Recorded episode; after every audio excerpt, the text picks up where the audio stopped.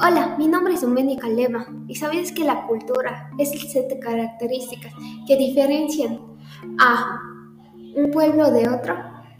Bueno, un claro ejemplo de esto sería en el Ecuador, donde existen varias culturas, como la cultura inga, la cultura Las Vegas, la cultura Valdivia, la cultura bruja, la cultura machaliña, la cultura chorera, entre otras, serían 13 culturas. Bueno, si nos enfocamos específicamente en una cultura, en este caso la cultura bruja, podemos ver ese conjunto de características. Un aspecto sería su vestimenta. Los hombres utilizan camisetas de algodón o fibras de cabuya,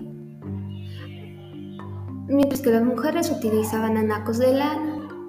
Su religión era que eran politeístas, lo que significaba que adoraban a varios dioses. En este caso eran los volcanes Chimborazo Cotopaxi, al Sol y a la Luna.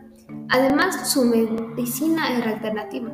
Otra característica sería sus fiestas, que celebra como la fiesta de la cosecha, la fiesta en el nombre del hijo, la minga de la casa, el matrimonio, etc.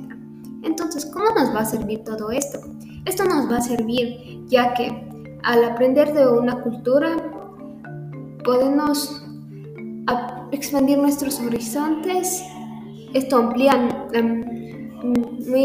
nuestra visión del mundo y estimula nuestra creatividad y nos ayuda a poder interactuar con otras personas.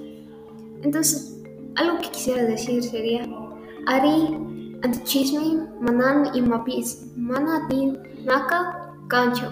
Con mis compañeros, sí podemos, no es nada imposible. Gracias.